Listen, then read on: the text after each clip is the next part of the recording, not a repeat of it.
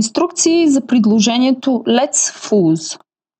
Първи опит за поставяне на световен рекорд по футболна маса ще се състои на 26 и 27 август. Предизвикателството колкото се може повече играчи по джаги да играят едновременно за 24 часа.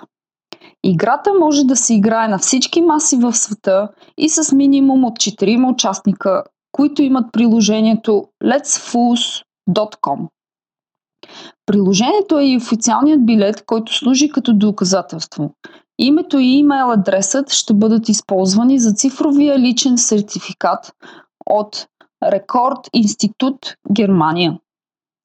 Как можете да участвате?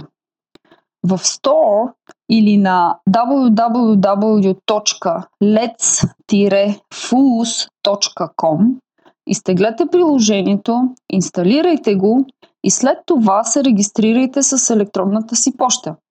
След потвърждение, приложението letsfools.com предлага следните възможности. Интерактивна карта, на която можете да намерите местата по света и масите, на които може да се играе джага.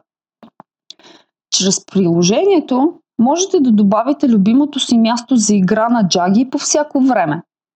Въведете пълния адрес, броя на масите и работното време.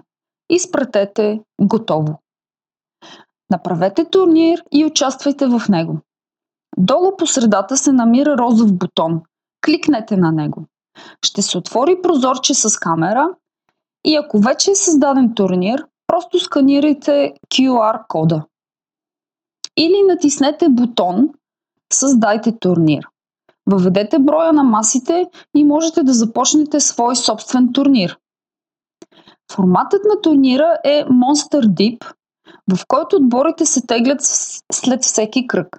За това са ви необходими поне 4 играча, за да започнете турнир. Възможно е също така да добавите още играчи към стартиращия турнир. За да го направите, сканирайте QR кода на текущия турнир. От вас зависи да решите колко гола и сета ще бъдат изиграни. Въведете резултата от всеки матч. Приложението автоматично ще изтегли следващите матчове и ще продължи нататък по същия начин. Присъединете се към този опит за поставяне на световен рекорд по джаги на 26 и 27 август.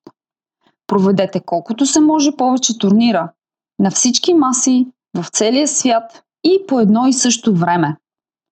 Можете да намерите повече информация на www.lets-fools.com